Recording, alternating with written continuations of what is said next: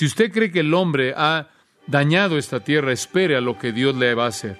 Este es un planeta desechable, amigo mío, fue hecho desechable por el pecado. Espera hasta que vea lo que el Creador le hace. Es un mundo que está listo para ser desechado.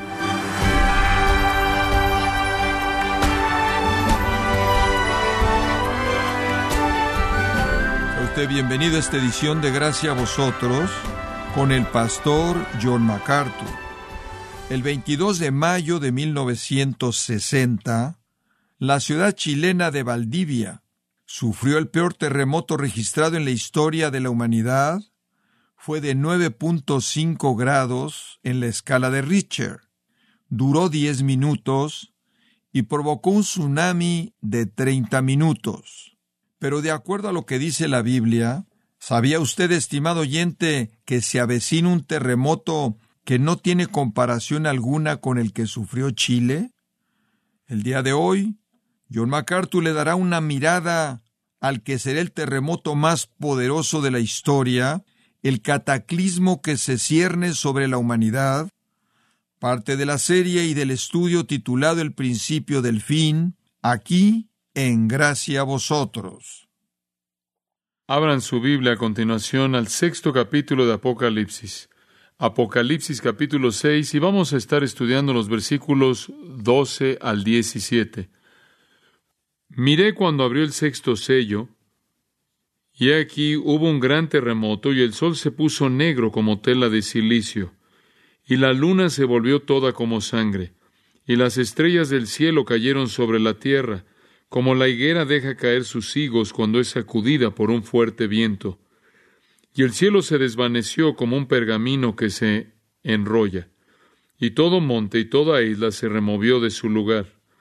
Y los reyes de la tierra, y los grandes, los ricos, los capitanes, los poderosos, y todo siervo y todo libre, se escondieron en las cuevas y entre las peñas de los montes, y decían a los montes y a las peñas, Caed sobre nosotros, y escondednos del rostro de aquel que está sentado sobre el trono, y de la ira del Cordero.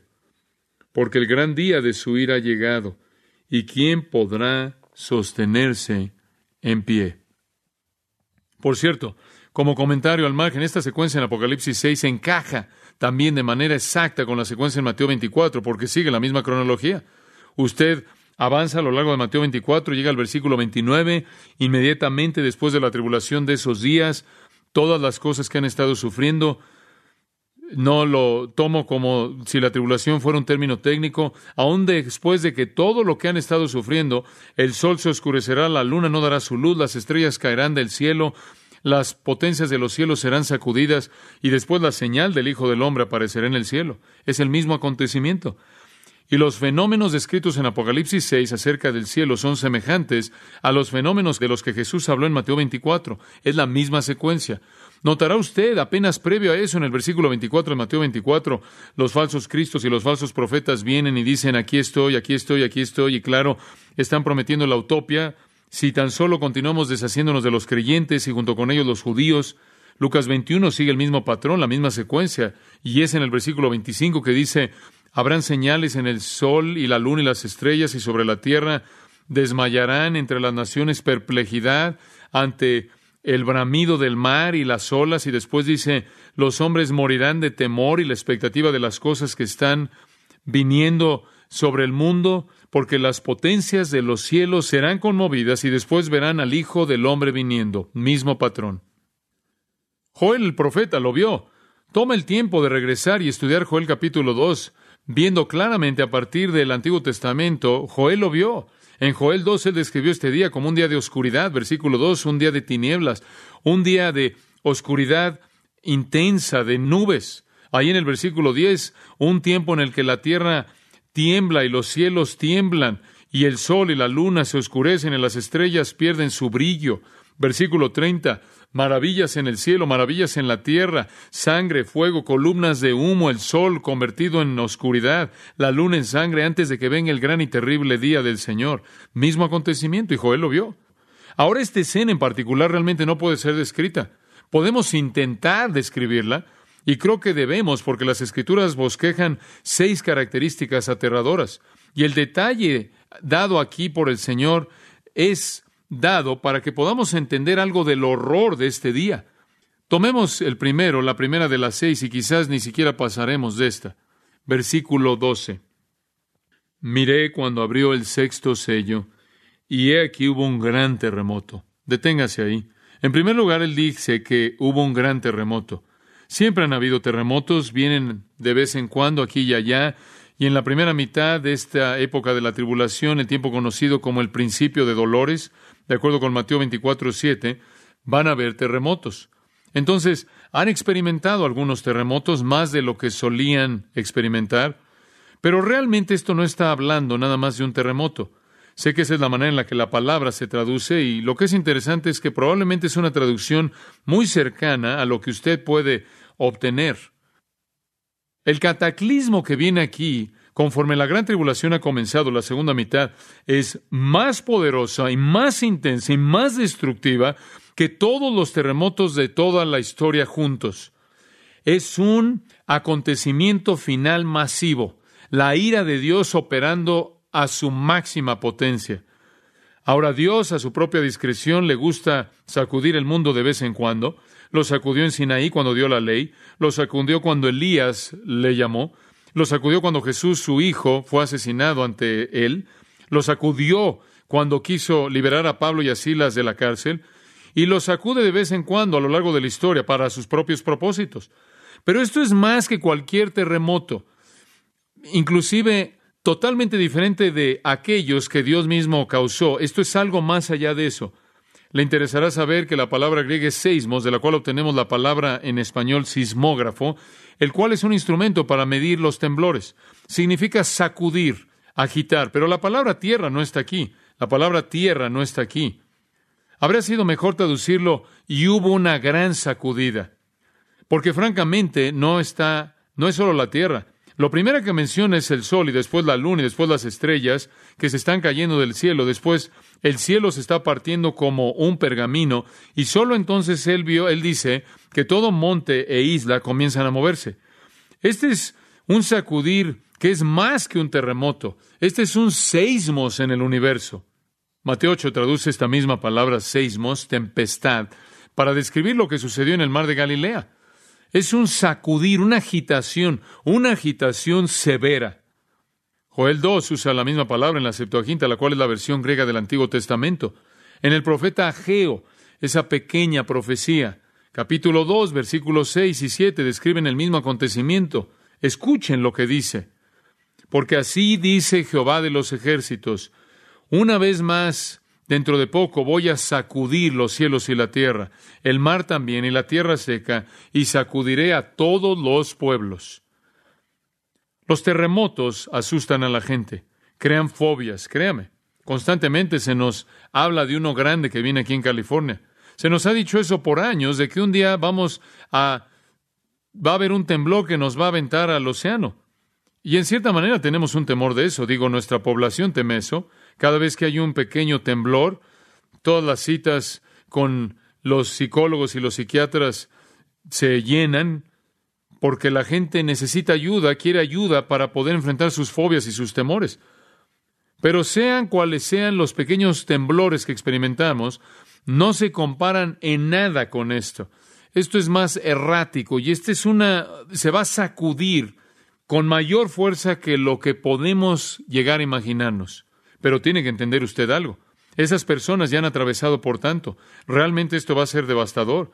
Han vivido en los últimos años guerras mundiales, hambre mundial, plagas y pestilencias mundiales y algunos otros desastres naturales, incluyendo temblores, terremotos, que han matado un cuarto de la población del mundo y todo sucedió en el, en el momento en el que ellos pensaron que habían alcanzado la paz mundial. Y los falsos profetas todavía están clamando paz, paz, paz y seguridad. Estamos cerca de la utopía. Tan pronto como masacremos a los cristianos, la utopía va a venir, ellos son el problema. Y también a lo largo de este periodo de tiempo, recuerde, segunda de Tesalonicenses 2, dice que aquel que lo restringe es quitado. Esto es el Espíritu Santo, lo más probable, quien contiene, refrena el pecado. Y entonces el pecado no tiene refreno, la inmoralidad no tiene refreno, la impiedad, el vicio, la impiedad, eh, Satanás está a cargo del mundo, el anticristo está demandando que todo mundo lo adore en su impiedad engañosa. El mundo se ha hundido en las profundidades del pecado y a lo largo de esto literalmente ha estado siguiendo todas sus concupiscencias e impulsos y se le ha prometido una utopia que va a salir del caos que existe y una gran cantidad de personas están siendo salvadas, de acuerdo con el capítulo 6, versículos 9 al 11, están bajo el altar orando por la venganza de Dios. De acuerdo con el capítulo 7, versículo 9, hay tantos de ellos que se han convertido durante ese periodo de tiempo que ni siquiera pueden ser nombrados, contados. Entonces va a haber un gran avivamiento, una gran cantidad de gente va a ser salva, pero el resto del mundo continúa pecando y el engaño sigue al anticristo y matan a los cristianos. Y después, en un momento, mientras que algunos duermen y otros están despiertos, mientras que algunos están manejando su carro ahí por la autopista, y algunos están volando en un avión, y algunos están caminando, y algunos están corriendo, y algunos están en el trabajo, y algunos están leyendo el periódico ahí en su casa, y algunos están viendo la televisión, y algunos están jugando tenis, y algunos están en casa, y otros en un hotel, algunos en un auditorio, algunos en un evento, en un acontecimiento deportivo, algunos en la escuela. El universo entero empieza a sacudirse. Un seismos de Dios que ningún seismógrafo podría llegar jamás a medir. Y como usted puede ver, esto es algo aterrador, algo tan aterrador, porque el hombre siempre espera que el universo esté estable. Siempre espera el amanecer y la oscuridad en el ciclo de la rotación de la Tierra y las estaciones conforme se mueve en una órbita. El hombre demanda uniformidad en su mundo. Y eso es lo que la evolución le dice. Siempre es igual. Recuerde las palabras de Pedro acerca de los burladores. Todas las cosas continúan siendo iguales, son iguales como desde el principio. Todo sigue igual. En un momento esa teoría es explotada de manera absoluta y el seismos llega. Lo primero que Juan describe es el segundo elemento, y el sol se oscureció como tela hecha de silicio, de pelo. El silicio era lo que la gente usaba para un funeral. El silicio era una tela áspera que usted usaba cuando quería llorar por alguien. Se la ponía eh, sobre usted como una túnica y llegaba hasta el suelo de tal manera que nada de usted se veía. No quería atraer la atención a usted mientras estaba llorando la muerte de alguien. El silicio negro de pelo simplemente significa que el silicio era tejido, lo más probable, de pelo de cabra, pelo negro de cabra. Y era muy oscuro, muy oscuro. Y así es como el sol será. Va a ser tan negro como la túnica negra de alguien que está llorando, que ha sido tejido de pelo negro de cabra. Esto sacude todo. Y es tan enorme lo que está pasando que oscurece el sol. ¿Qué es lo que oscurece el sol? ¿Por qué el sol se oscurece? El doctor Henry Morris, un maravilloso científico creacionista, escribe esto y cito, el seismos descrito aquí es mundial en su espectro por primera vez en la historia. Los sismólogos y los geofísicos en años recientes han aprendido mucho acerca de la estructura de la Tierra y acerca de la causa y la naturaleza de los temblores, de los terremotos. La corteza sólida de la Tierra está compuesta por una red compleja de fallas, mientras que todas descansan en un manto plástico cuya estructura en gran parte todavía es desconocida. Sea que la corteza consiste de grandes placas que se mueven, es una cuestión actual de controversia entre los geofísicos y de tal manera que la causa definitiva de los temblores todavía no es conocida. Lo más probable es que el complejo entero de inestabilidades en la corteza es un remanente del fenómeno del gran diluvio, especialmente la división de las fuentes del gran abismo. De cualquier manera, la enorme red de cinturones de temblores inestables por todo el mundo de pronto comienzan a deslizarse, a fracturarse a nivel global y un terremoto gigante se lleva a cabo. Esto es evidentemente acompañado de manera natural por erupciones volcánicas tremendas que están arrojando enormes cantidades de polvo y de vapor y de gases a la parte de arriba de la atmósfera. Y son probablemente estas lo que causará que el sol se oscurezca y la luna parezca tener color rojo de sangre. Fin de la cita. Eso encaja lo que el profeta dijo fuego y humo, ¿no es cierto? Oscuridad y tinieblas con tanta frecuencia se asocia con juicio.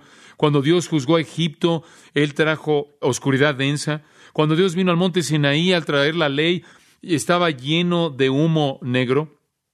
Cuando Dios juzgó a su Hijo, recordarán en la cruz por nuestros pecados, de la tarde, del mediodía hasta las tres de la tarde, el mundo se oscureció. Isaías vio este juicio, este tiempo de juicio, y vio esta oscuridad. Y se le reveló en Isaías capítulo 13, versículo 9. He aquí el día de Jehová está por venir, cruel, con furia y con y lleno ardiendo de ira para hacer de la tierra una desolación. Él exterminará a sus pecadores. Las estrellas de los cielos y sus constelaciones no van a dar su luz, el sol se oscurecerá cuando se levante, la luna no dará su luz, de esta manera yo castigaré al mundo por su maldad y a los impíos por su iniquidad, y pondré fin a la arrogancia del orgulloso y humillaré a la arrogancia también de los impíos. Y allí en el versículo 13, haré que los cielos tiemblen, la tierra será sacudida de su lugar y la furia del Jehová de los ejércitos en el día de su ira ardiente. Una oscuridad, una oscuridad viene sobre el universo. Y lo tercero que él señala es que la luna se convierte como sangre. Literalmente el texto dice la luna entera. Tiene un eclipse total. Sea lo que sea que lo cause, es vívido. El sol, oscurecido claro, después oculta la luna porque solo refleja el sol. Joel el profeta dijo, el sol y la luna se oscurecen y como le leí antes, Joel dijo, Dios dijo, desplegaré maravillas en el cielo y en la tierra, sangre, fuego, columnas de humo, el sol se convertirá en oscuridad, la luna en sangre antes de ese gran y terrible día del Señor. Ahora usted entiende que cuando esto comienza a suceder, afecta a todo. Afecta a la luz del día y la oscuridad. No habrá luz de día. Afecta la vida de las plantas, afecta al hombre, afecta al mundo animal. Todos los ciclos por los que los animales funcionan, las plantas funcionan, los humanos funcionan, entran en un caos total. Y después una cuarta característica, a partir de esa oscuridad, versículo 13, las estrellas del cielo cayeron sobre la tierra. Esto es, bolas de fuego comienzan a caer de la oscuridad y lo que temía usted se vuelve realidad. La palabra estrellas, note, astares, asteraes, puede referirse a cualquier cuerpo celestial, cualquier cuerpo celeste, grande o pequeño, no limitado a lo que llamaremos una estrella. Podrá ser una estrella, una estrella que es millones de veces más grande que nuestro Sol, como algunos lo son. También podría referirse a un asteroide, un meteoro. Quizás es el mejor entendimiento de la palabra aquí. Va a llover sobre la Tierra asteroides que están cayendo del cielo. Obviamente, si eso significara estrellas, nos quemaría antes de que llegara aquí. Entonces, probablemente es un asteroide. Esta es una lluvia de asteroides o lluvia de meteoritos. Los científicos, por cierto, han especulado por años lo que una lluvia de asteroides enorme, de meteoros, llegando a la Tierra, ¿cómo sería? La destrucción increíble que crearía. Ciertamente las estrellas están involucradas conforme el universo entero se sacude y comienzan a moverse, a salirse de sus órbitas, y comienzan a funcionar de manera al azar y dando vueltas en el espacio, conforme el universo entero que está colapsando se comienza a desintegrarse. La Tierra entonces es inundada con bolas de fuego que caen del cielo.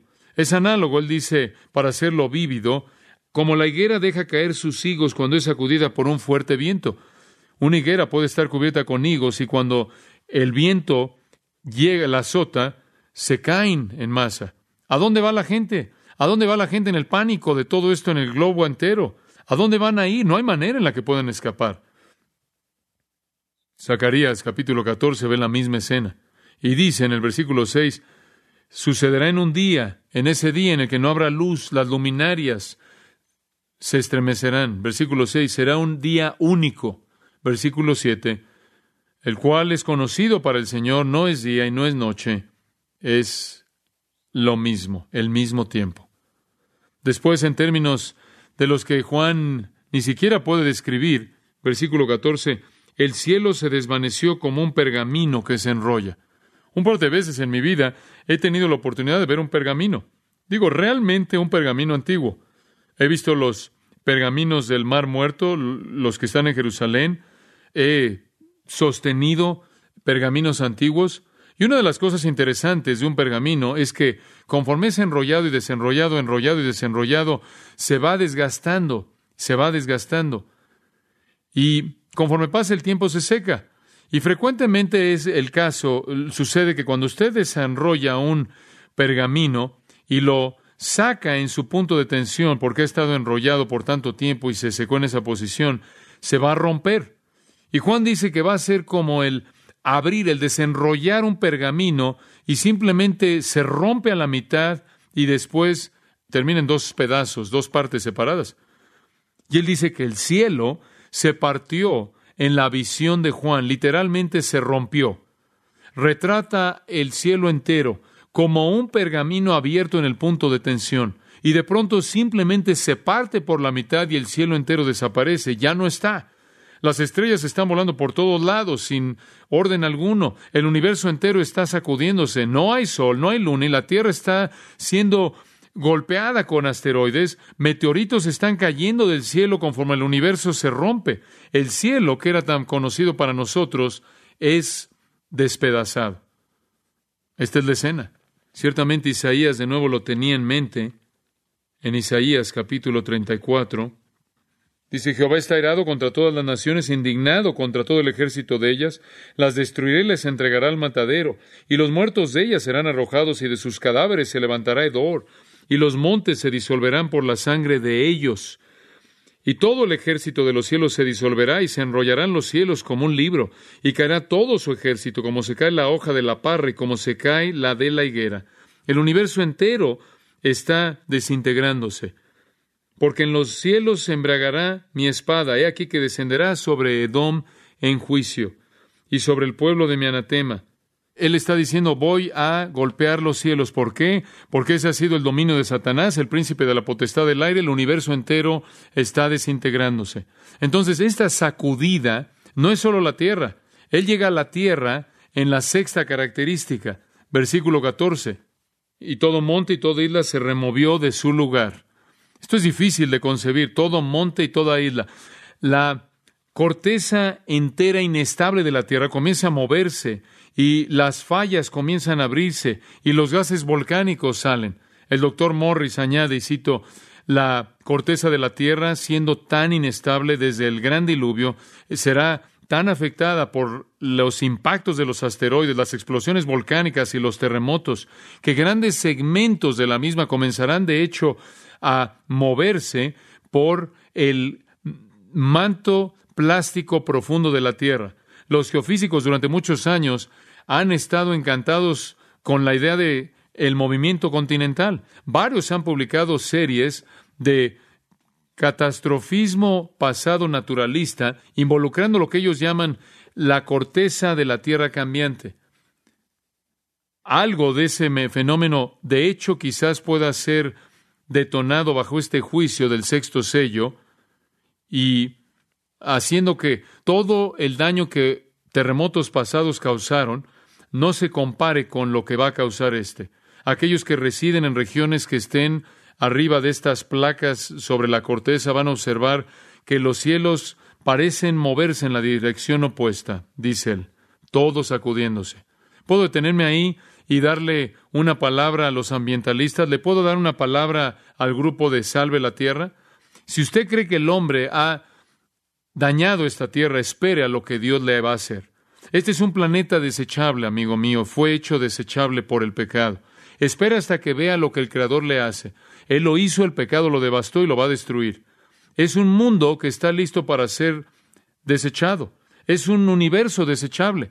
El cosmos que salió del caos va a regresar al caos y del caos va a venir un nuevo cosmos, los nuevos cielos y la nueva tierra. Pedro escribió de eso en 2 de Pedro capítulo 3. Bueno, Jesús resumió todo esto, todo lo que acabamos de ver en esos versículos cuando dijo en Lucas 21:11, y habrá terrores y grandes señales del cielo. Y cuando eso sucede, la gente va a morir de miedo. Van a estar aterrados. ¿Puede entender usted eso? Claro que puede. La gente tiene miedo de muchas cosas, ¿no es cierto? Tienen miedo de muchas cosas por las que no deben tener miedo. Y normalmente, de manera común, normalmente, no temen a la persona a la que deben temer. Romanos 2.5 dice que los pecadores están acumulando, acumulando pecado que algún día va a sentir la ira de Dios. Y aquellos que nunca lo han temido a Él, entonces lo temerán. Pero usted no necesita temer. No necesitamos temer nosotros que somos cristianos, ¿verdad? porque hemos escapado la ira de Dios. Hemos sido librados de la ira venidera a través de Jesucristo. No estamos esperando esta ira. Vamos a ser raptados para estar con el Señor antes de que llegue, ¿verdad? Amén. Amén. Si usted cree en el Señor Jesucristo, usted escapará de la ira venidera. Temed aquel que después de que ha matado tiene autoridad de arrojarlo al infierno. Sí os digo, a este temed.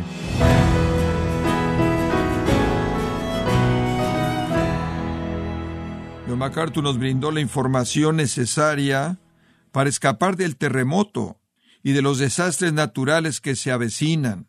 Una advertencia necesaria que necesitamos recordar y compartirla con otros que necesitan escapar de tan horrendo juicio divino. Esto es parte de la serie titulada El principio del fin, aquí en Gracia a vosotros. Estimado oyente, Grace Community Church, bajo el liderazgo de John MacArthur, ha organizado la conferencia Expositores 2021 en español, los días viernes 17 y sábado 18 de septiembre, en Son California. John MacArthur compartirá el púlpito con Paul Washer, Miguel Núñez, Sugel Michelén, Henry Tolopilo y Josías Grauman, entre otros, con el tema Jesucristo el Inigualable. Información e inscripciones de Expositores 2021 los días 17 y 18 de septiembre. Visite la página conferenciaexpositores.org. Repito, conferenciaexpositores.org. También puede descargar todos los sermones de esta serie El principio del fin, así como todos aquellos que he escuchado en días, semanas o meses anteriores, y le recuerdo que puede leer artículos relevantes en nuestra sección de blogs, ambos en gracia.org. Si tiene alguna pregunta o desea conocer más de nuestro ministerio, como son todos los libros del pastor John MacArthur en español, o los sermones en CD que también usted puede adquirir, Escríbanos y por favor mencione la estación de radio por medio de la cual usted nos escucha en gracia a vosotros. Es importante conocer no solo el país y ciudad de donde usted nos escucha, sino también la radio. Para quienes contactan nuestro ministerio por primera vez, pueden solicitar una copia del mensaje de promoción sin costo alguno, un mensaje por oyente únicamente. Si usted vive en los Estados Unidos o Puerto Rico, escríbanos a Gracia Vosotros, P.O. Box 4000, Panorama City, California 91412. O puede escribirnos a través del siguiente correo electrónico radio arroba bueno, en nombre de John MacArthur y el personal de este organismo, queremos darle las gracias por su tiempo y sintonía y queremos pedirle que no deje de orar por este ministerio, como también por la estación de radio por la cual usted nos escucha de lunes a viernes. Este es su amigo Miguel Contreras, invitándole a sintonizar nuestra próxima edición para que juntos continuemos desatando la verdad de Dios un versículo a la vez no se lo pierda, aquí en Gracia a Vosotros.